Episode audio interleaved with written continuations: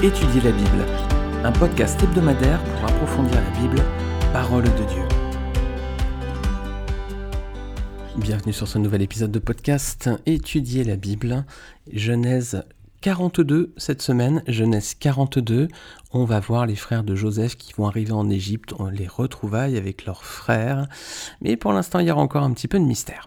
On s'était arrêté la semaine dernière, hein, si vous vous rappelez, avec la méthode proposée par Joseph à Pharaon pour lutter contre les années de famine à venir. C'est une méthode qui était bien organisée, c'était vraiment efficace, ça a été une réussite complète, euh, à tel point que maintenant les greniers à grains sont pleins, on s'arrête de compter, il n'y a plus de nombre possible, la sécheresse peut arriver à présent, c'est ce qu'on va regarder aujourd'hui. On va aussi euh, revenir sur les deux enfants euh, qui sont nés à Joseph. Donc la semaine dernière, j'avais dit qu'on allait traiter un petit peu ce sujet cette semaine. Il y a deux enfants qui lui naissent en Égypte, chapitre 41, versets 50 et 52. On voit la naissance donc des deux enfants de Joseph que lui donna la femme euh, égyptienne, la fille du prêtre dont Manassé et Éphraïm. Alors on va garder un petit peu Manassé et Éphraïm pour un petit peu plus tard, au chapitre 48. on va étudier ce chapitre très bientôt. Et comme il leur est consacré, il y a une grande part qui leur est consacrée, on va pouvoir euh, s'arrêter un petit peu plus longtemps sur eux. Je vous propose simplement d'étudier cette semaine le chapitre 42. Bah, on va lire hein, ce chapitre euh, tout d'abord pour commencer notre étude. Jacob, voyant qu'il y avait du blé en Égypte, dit à ses fils Pourquoi vous regardez-vous les uns les autres? Il dit Voici, j'apprends qu'il y a du blé en Égypte. Descendez-y pour nous en acheter, là, afin que nous vivions et que nous ne mourions pas. Dix frères de Joseph descendirent en Égypte pour acheter du blé. Jacob n'envoya point avec eux Benjamin, frère de Joseph, dans la crainte qu'il ne lui arrive quelque malheur. Les fils d'Israël vinrent pour acheter du blé au milieu de ceux qui venaient aussi, car la famine était dans le pays de Canaan. Joseph commandait dans le pays, c'est lui qui vendait du blé à tout le peuple du pays. Les frères de Joseph vinrent et se prosternèrent devant lui, la face contre terre. Joseph vit ses frères et les reconnut, mais il feignit d'être un étranger pour eux. Il leur parla durement et leur dit D'où venez-vous? Ils répondirent du pays de Canaan pour acheter des vivres. Joseph reconnut ses frères, mais eux ne le reconnurent pas. Joseph se souvint des songes qu'il avait eus à leur sujet, et il leur dit Vous êtes des espions. C'est pour observer les lieux faibles du pays que vous êtes venus. Ils lui répondirent Non, mon Seigneur, tes serviteurs sont venus pour acheter du blé. Nous sommes tous fils d'un même homme, nous sommes sincères, tes serviteurs ne sont pas des espions. Il leur dit nullement C'est pour observer les lieux faibles du pays que vous êtes venus. Ils répondirent Nous, tes serviteurs, sommes douze frères fils d'un même homme au pays de Canaan. Et voici le plus jeune est aujourd'hui avec notre père, et il y en a un qui n'est plus. Joseph leur dit, je viens de vous le dire, vous êtes des espions. Voici comment vous serez éprouvés.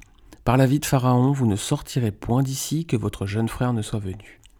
Envoyez l'un de vous pour chercher votre frère, et vous, restez prisonniers. Vos paroles seront éprouvées, et je saurai si la vérité est chez vous. Sinon, par la vie de Pharaon, vous êtes des espions. Et il les mit ensemble trois jours en prison. Le troisième jour, Joseph leur dit, Faites ceci et vous vivrez, je crains Dieu. Si vous êtes sincères, que l'un de vos frères reste enfermé dans votre prison. Et vous partez, emportez du blé pour nourrir vos familles, et amenez-moi votre jeune frère, afin que vos paroles soient éprouvées et que vous ne mouriez point.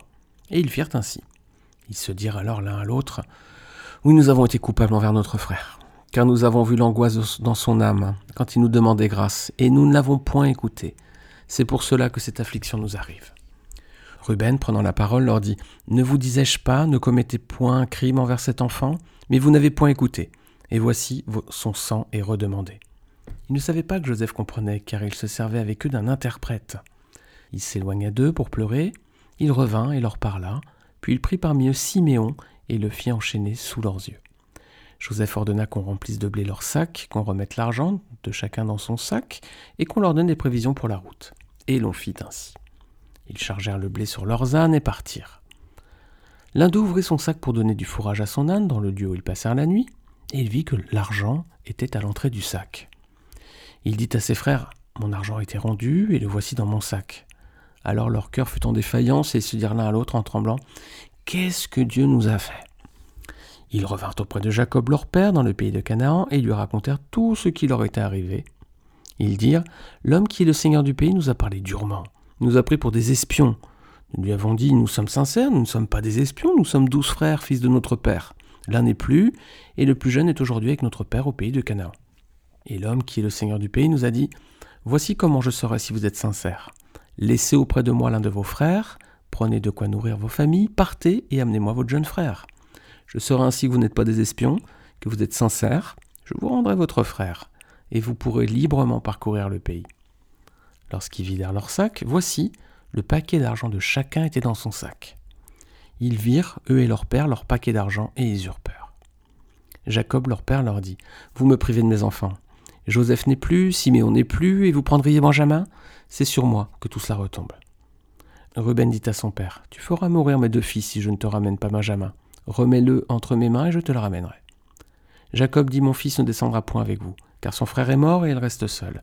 S'il lui arrivait un malheur dans le voyage que vous allez faire, vous feriez descendre mes cheveux blancs avec douleur dans le séjour des morts.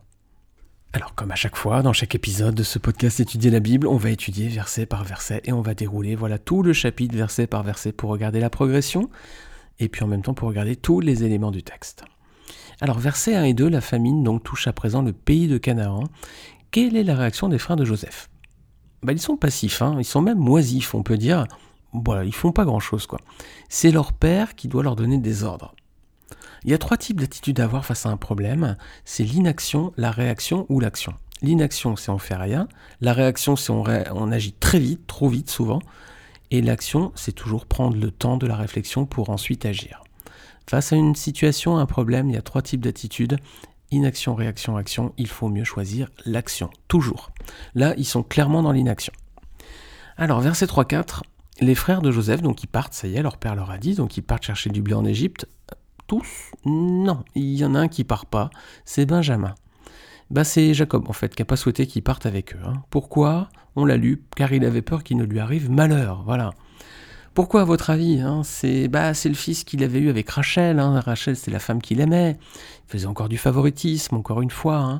Hein. On avait vu l'épisode de podcast précédent aussi où, Jacob faisait du favoritisme avec ses enfants. Je vous remets là encore le lien vers ce podcast précédent. On avait vu que Jacob faisait du favoritisme entre ses fils et c'est ce qui avait coûté un peu euh, sa peau, entre guillemets, à Joseph. Alors Jacob, il a reporté sur Benjamin, présent l'affection qu'il avait pour Joseph, qui était son préféré. Hein. Vous regarderez euh, Genèse 37, verset 3. Versets 5 à 8. Bah, les dix fils de Jacob, maintenant ils arrivent en Égypte, ça y est, ils sont au terme de leur voyage, ils se retrouvent devant Joseph. Bah, ils ne le reconnaissent pas du tout, hein. pour lui c'est le seigneur du pays. quoi. Alors sur quel ton va leur parler Joseph? Bah, il, est rude avec eux, hein. Euh, il les a reconnus. Hein. Alors pourquoi il parle aussi durement? Bah, c'est pour éveiller leur conscience, certainement, pour qu'ils aient un sentiment de crainte à son égard. C'est une protection, en fait. La crainte, les amis, c'est une protection. Que se passe-t-il si des enfants ne craignent pas leurs parents?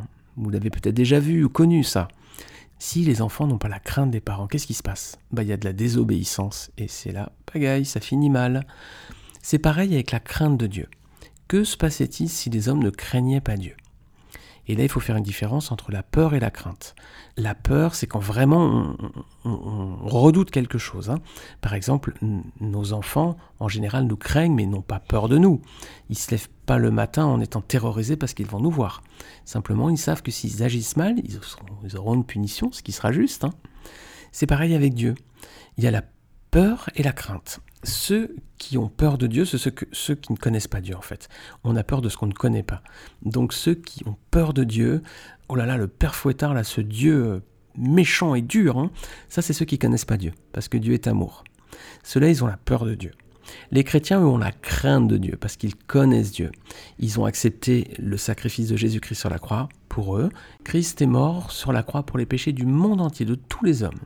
À présent, chacun peut accepter ou rejeter ce sacrifice. Ceux qui l'acceptent sont des chrétiens, donc ils reçoivent le Seigneur Jésus-Christ, ils l'acceptent comme Seigneur de leur vie, et eux-mêmes donnent leur vie au Seigneur. À présent, ils n'ont plus la peur de Dieu parce qu'ils connaissent Dieu, ils ont la crainte, parce qu'ils savent que s'ils agissent mal, comme des enfants, ils seront punis. Donc ici, voilà, on voit la crainte hein, que Joseph instaure, un, sentiment de, de, crainte, voire de peur à son égard. C'est une protection, c'est une mesure de protection et de respect pour qu'ils aient le respect de sa personne. Verset 9, Joseph se souvient des rêves qu'il avait eus à leur égard. Vous pourrez relire ces rêves hein, dans Genèse 37, versets 3 à 11. Il y avait des gerbes d'un côté qui se prosternaient. C'était une préfiguration de ce qui allait arriver. On est en train de le voir un peu à, présent parce que là, ils se sont prosternés devant lui. Mais il y aura aussi encore un peu la suite dans les prochains épisodes, dans les prochains chapitres qu'on va voir ensemble. Alors verset 9, voilà, il se rappelle de leurs rêves, et puis maintenant, qu'est-ce qu'il fait? Bah, Il les traite comme des espions en fait. Alors ça, l'espionnage, c'est pas depuis euh, James Bond, hein, c'est pas depuis euh, le service secret de Sa Majesté là en Angleterre. Non, non, c'est quelque chose de très ancien hein, comme pratique. Hein. Euh, c'était déjà répandu à cette époque de l'Égypte, et il y a d'autres exemples dans la Bible. Je ne sais pas si vous vous en rappelez, si vous connaissez ces passages. Dans Nombre chapitre 13, c'est Josué et Caleb qui vont être envoyés comme espions en terre promise les Israélites vont sortir d'Égypte, ils vont traverser le désert, ils vont arriver aux portes de la terre promise. Ils vont pas tous rentrer en terre promise. Il y a douze hommes qui vont être envoyés, et dont Josué et Caleb qui seront les dignes représentants de cette mission magnifique. Il y a également deux espions qui sont envoyés par Josué à Jéricho, hein, Josué chapitre 2 verset 1 à 3. Et puis aussi, euh, du temps des premiers chrétiens, dans les églises aussi, ça existait aussi. Regardez avec moi, Galates chapitre 2, versets 3 à 4.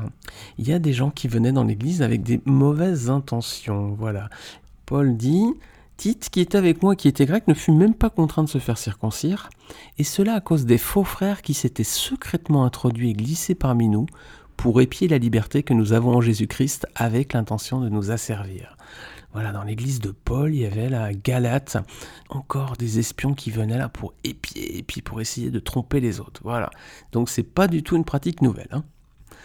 Versets 10 à 16, on voit que les frères de Joseph se défendent des espions. Ils expliquent qu'ils étaient douze enfants, que le plus jeune, donc Benjamin, est resté près de leur père et qu'un des enfants n'est plus. Qu'est-ce que vous pensez de leur argument? Comment vous voyez leur réponse? C'est un peu juste. Hein. Euh, ils sont pris pour des espions, leur vie est en jeu, et puis euh, euh, cette accusation d'espionnage pourrait vraiment clairement les conduire à la mort. Les arguments, ils sont pas trop convaincants. D'ailleurs, Joseph, verset 14, leur dit c'est ce que je viens de vous dire, vous êtes des espions. Quoi. Il n'est pas du tout convaincu pour leurs arguments. C'est pas des bons avocats, hein. ils sont pas du tout bons pour, se défendre. Alors qu'est-ce qu'il leur propose Joseph pour prouver leur bonne foi? Ben, Il dit allez chercher votre jeune frère, du coup, vous parlez d'un jeune frère là. Pourquoi, votre avis? Il, il leur demande. Est-ce qu'il avait envie de revoir Benjamin? Peut-être, hein. Ou peut-être qu'il veut être sûr aussi qu'ils l'ont pas tué lui aussi, quoi. Parce que euh, il connaît le cœur de leur frère et il s'est peut-être dit, connaissant que mon père fait du favoritisme, peut-être qu'il a reporté son favoritisme sur mon jeune frère, qu'eux ont été jaloux et qu'ils l'ont mis à mort aussi. On peut tout imaginer avec les frères de Joseph, hein. Alors, verset 17, quelle va être la sentence? Bah, ils finissent en prison, à leur tour. Hein. C'était Joseph auparavant qui était en prison, maintenant c'est eux qui finissent euh, voilà, sous, au cachot. Combien de temps ils vont rester en prison? Bah, bah, Trois jours, hein, une durée symbolique encore, hein, qui nous rappelle que Jésus est resté trois jours dans la tombe entre sa mort sur la croix pour les péchés du monde et sa résurrection. C'était la période dans laquelle il a été faire un tour en prison également, pendant les trois jours qui séparent sa mort de sa résurrection. Regardez ce qu'a fait le Seigneur, il était faire un tour en prison. On trouve ce passage dans 1 Pierre chapitre 3 versets 18 à 20. Christ aussi a souffert une fois pour les péchés, lui juste pour des injustes, afin de nous amener à Dieu. Il était mis à mort quant à la chair et rendu vivant quant à l'esprit, dans lequel aussi il est allé prêcher aux esprits en prison, qui autrefois avaient été incrédules lorsque la patience de Dieu se prolongeait, au jour de Noé, pendant la construction de l'arche, dans laquelle un petit nombre de personnes, c'est-à-dire huit, furent sauvées à travers l'eau. Voilà, Christ a été aussi euh, visité des esprits en prison. Voilà, alors là, il y a beaucoup de mystères, hein, c'est pas un passage forcément simple. Il y a beaucoup d'interprétations. Voilà, peut-être qu'on peut attendre que d'être avec le Seigneur dans l'éternité. Et là, le Seigneur nous donnera l'explication précise de ce passage. Nous, on avance verset 18. Le troisième jour, Joseph leur dit Faites ceci et vous vivrez, je crains Dieu. Alors là, Joseph, il dit un truc de très surprenant, les amis, c'est quoi? Je crains Dieu. C'est un Égyptien. Les Égyptiens, les amis, ils étaient polythéistes, hein, c'est-à-dire qu'ils adoraient plusieurs dieux de nombreux dieux, et c'est des dieux souvent qui avaient l'apparence d'hommes avec des têtes d'animaux. Hein, vous avez vu ça, peut-être si vous avez été au musée du Louvre, allez dans la section euh, Égypte ancienne, c'est complètement incroyable, allez voir ça si vous allez à Paris au Louvre. On a un texte de la Bible où, c'est Paul qui nous parle de comment l'homme a, à ce point euh, perverti l'image de Dieu qu'il a fait d'hommes des dieux, puis ensuite euh, des animaux, des dieux. Enfin, vous allez voir, Romains chapitre 1, verset 18 à 23, on voit la progression, comment on en est arrivé là. Regardez. La colère de Dieu se révèle du ciel contre toute impiété et toute injustice des hommes qui retiennent injustement la vérité captive.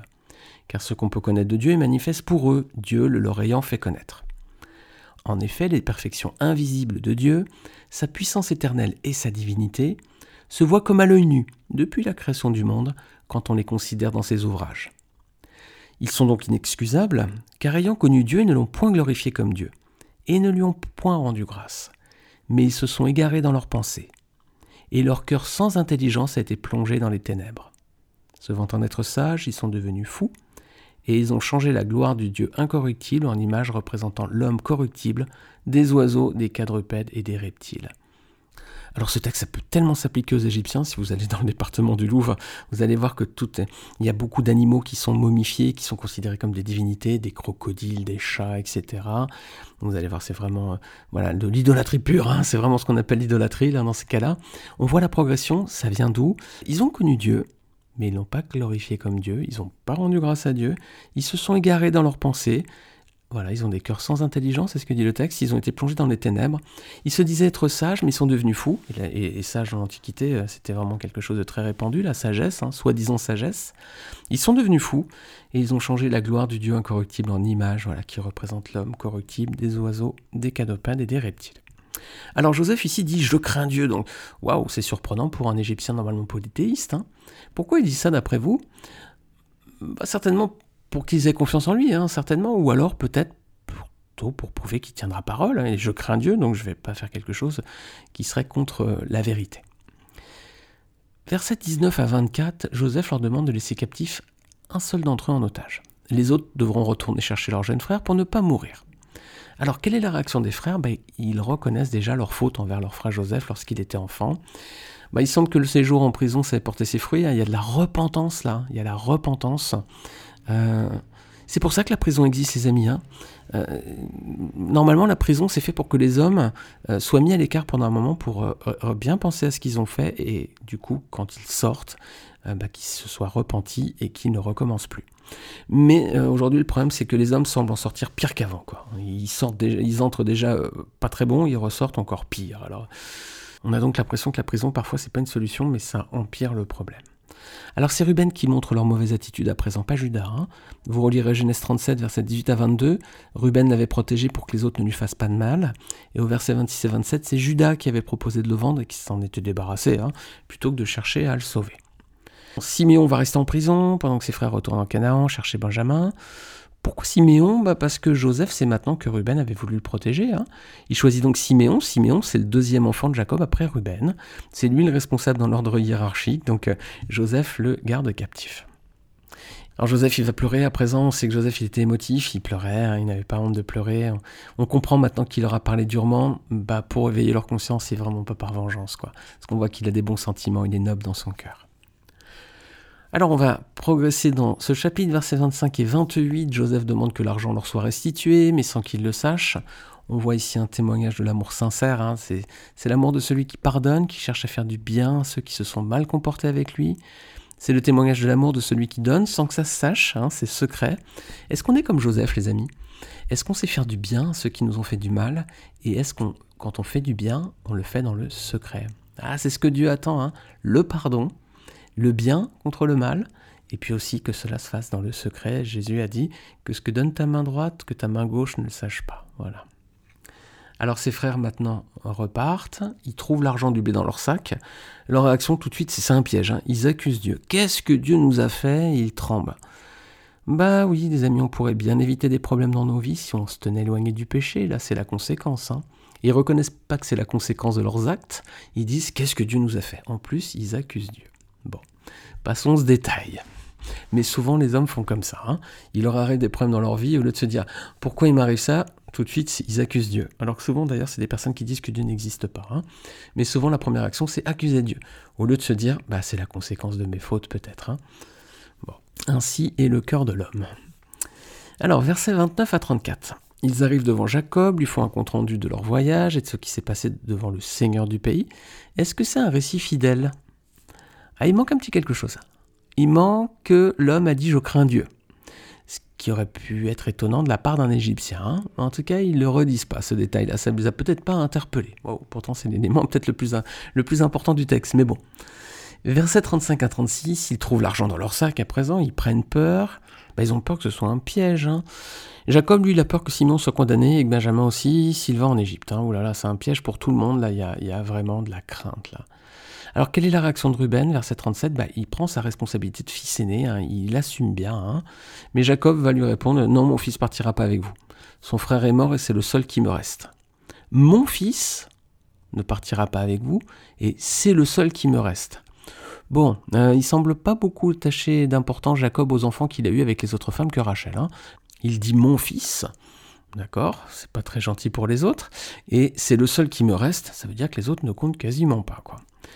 Mais il faut dire que ces enfants-là non plus n'avaient pas de très bonne disposition de cœur pour le moment. Hein. On a vu qu'ils étaient plutôt assez durs. Hein. Certains commentateurs voient dans le verset 36 un signe que Jacob avait des soupçons sur la responsabilité de ses fils lorsqu'il lui avait rapporté la tunique de Jacob tachetée en sang. On relit ce verset, verset 36 du chapitre 42. Jacob, leur père, leur dit Vous me privez de mes enfants. Joseph n'est plus, Simeon n'est plus, vous me prendriez Benjamin? C'est sur moi que tout cela retombe.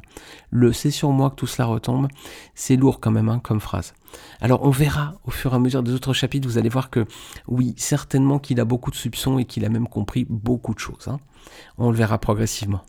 En tout cas, pour le moment, bah, les frères de Joseph vont devoir retourner en Égypte avec Benjamin pour obtenir la libération de Siméon. Et c'est ce qu'on regardera ensemble dans le prochain épisode. Merci à tous de votre écoute, je vous remercie encore. N'hésitez pas à partager ce podcast encore une fois sur les réseaux sociaux et à laisser aussi une note si vous le souhaitez sur Apple Podcast ou un commentaire sur votre plateforme d'écoute préférée. Merci beaucoup, que le Seigneur vous bénisse et à très bientôt.